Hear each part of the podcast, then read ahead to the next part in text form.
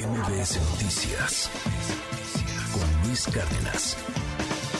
Hay una preocupación nacional, con justa razón, por la salud del presidente López Obrador.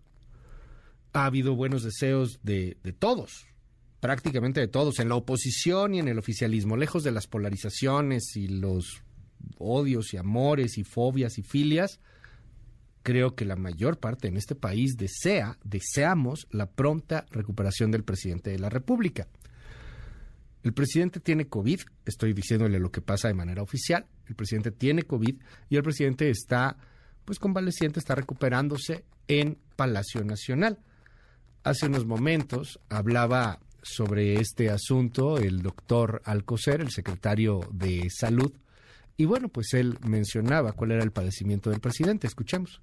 El estado de salud del señor presidente es bueno. La infección por el virus SARS-CoV-2 se confirmó en unas horas después de su inicio de sintomatología, como ustedes saben. De acuerdo al comportamiento de este virus al cabo de tres años de su actividad, durante la cual tomó varios caminos de infección este virus, el cuadro clínico de las afecciones actuales es leve, con síntomas de inflamación de las vías respiratorias altas, es decir, del tracto respiratorio de la nariz, de la garganta y, desde luego con fiebre y cansancio. Esta sintomatología es la misma que el señor, el señor presidente ha tenido. Con la toma de paracetamol, de líquidos, descanso, ha mejorado. Ustedes conocen que el señor presidente tiene el antecedente de haber sufrido un infarto al corazón.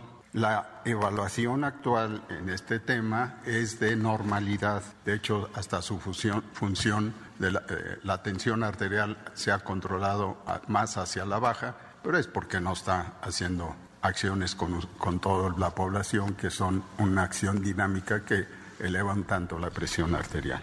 La, eh, por lo tanto, también la tensión arterial está controlada y en buena situación. Preciso con ustedes que el resto de sus estudios que se han realizado, incluyendo un examen minucioso del tórax, están normales. Por ello, en unos días será dado de alta. Bueno, pues es la información del secretario de Salud, Jorge Alcocer. Enhorabuena por la recuperación del presidente y bueno, pues ya pronto lo veremos seguramente en la mañanera. Pero aquí surgen algunas dudas, dudas eh, legales, dudas jurídicas, dudas en torno a cómo está nuestra ley.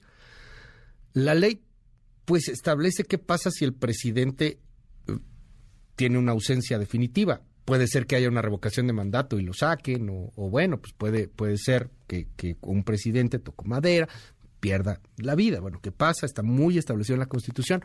Pero ¿qué pasa cuando de pronto por una operación, por, por alguna situación, pues no se puede llevar a cabo la función de un presidente de la República. ¿Quién queda a cargo? ¿Qué dice la ley? El mejor abogado penalista en este país se llama Gabriel Regino y está en la línea telefónica. Querido Gabriel, te mando un abrazo. ¿Qué nos dices de todo este asunto? ¿Qué dice la ley cuando hay una ausencia presidencial? Buenos días, Gabriel. Para ti, para toda la audiencia, y efectivamente, como lo has mencionado, la Constitución Política de los Estados Unidos Mexicanos prevé la ausencia absoluta del presidente de la República y hay que tomar en cuenta que existen dos posibilidades, que la ausencia se dé dos años dentro de los dos primeros años de su gobierno o en los cuatro últimos años. Para el caso de los dos primeros años se designa un presidente interino y se convoca elecciones. Cuando la ausencia absoluta se da dentro de los últimos cuatro años del ejercicio presidencial, quien queda a cargo de la presidencia de la República hasta por un plazo de 60 días es el secretario de Gobernación, una vez que se haya declarado precisamente la ausencia absoluta del presidente. En esos 60 días en que el secretario de Gobernación queda a cargo, el Congreso de la Unión tiene que convocar a una sesión extraordinaria, si no está en periodo extraordinario, o si está dentro del periodo extraordinario, convocar a la misma para que el propio Congreso de la Unión, Congreso de la Unión, designe al presidente sustituto que va a terminar el periodo durante el que falte a la ausencia absoluta de quien hubiera sido electo en las urnas.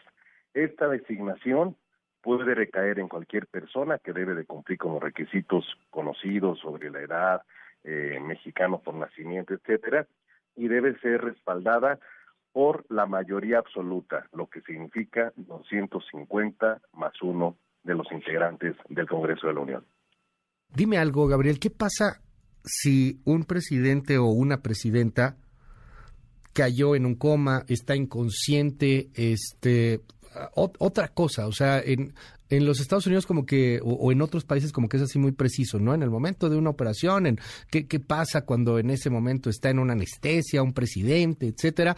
Y, y, lo decimos con todo respeto, mucha gente se enoja de que por qué tocamos este tema. Creo que la salud de un presidente es, pues, es un asunto de seguridad nacional, es un asunto de Estado. ¿Qué sucede cuando un presidente está está así en un periodo inconsciente por un por un periodo digamos relativamente largo de tiempo? Y son preguntas que son necesarias de conocimiento, son temas forzosos en una democracia a debatir, porque se pueden presentar estas circunstancias de lo que erramos o no. Tan es así que la propia Constitución lo prevé.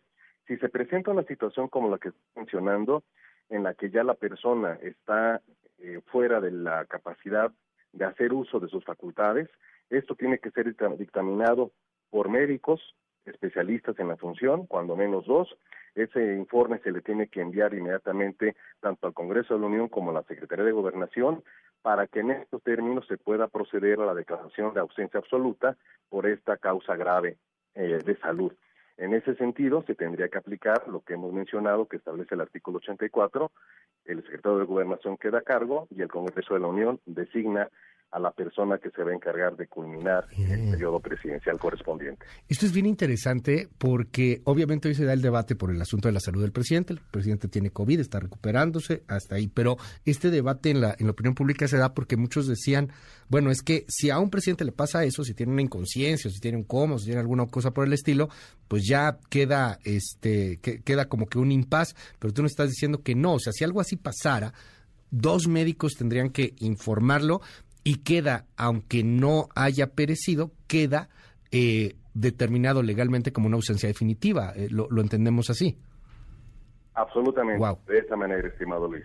Pues ahí está la aclaración, querido Gabriel. Gracias por dejarnos robarte unos minutos esta mañana aquí en MBS y te seguimos en tus redes sociales. Arroba Gabriel Regino y un fuerte abrazo para ti y para toda la audiencia. MBS Noticias con Luis Cárdenas.